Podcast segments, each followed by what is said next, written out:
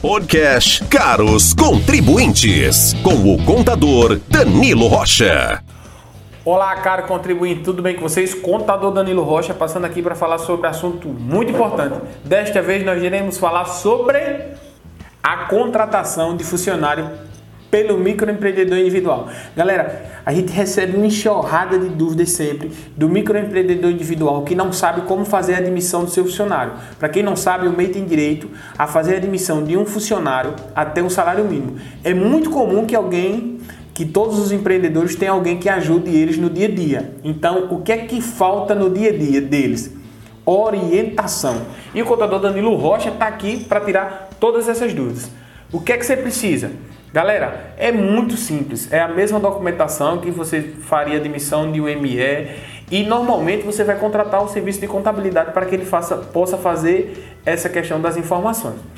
O que é que um microempreendedor individual precisa ter? A documentação do funcionário e arcar com as despesas daquela contratação. Contador, é muito dinheiro? Não. Você, o empresário terá que arcar com 8% de contribuição de FGTS e 3% de contribuição previdenciária patronal. O restante fica por conta do empregado. O empresário faz apenas a retenção, que é questão do INSS. Quais as vantagens de você fazer isso? Galera, você vai ter um funcionário que está com a previdência em dias, então para você que tem uma funcionária lá, quando ela estiver gestante, ela vai ter direito ao auxílio maternidade, tudo tranquilo. Para você que tem um funcionário, caso aconteça algum acidente, ele vai estar amparado. Para quem trabalha com alguma atividade, serralharia, é, quem trabalha com alguma atividade que pode pôr em risco é, a questão da saúde física do funcionário é muito importante para que você não tenha despesas com ele lá na frente.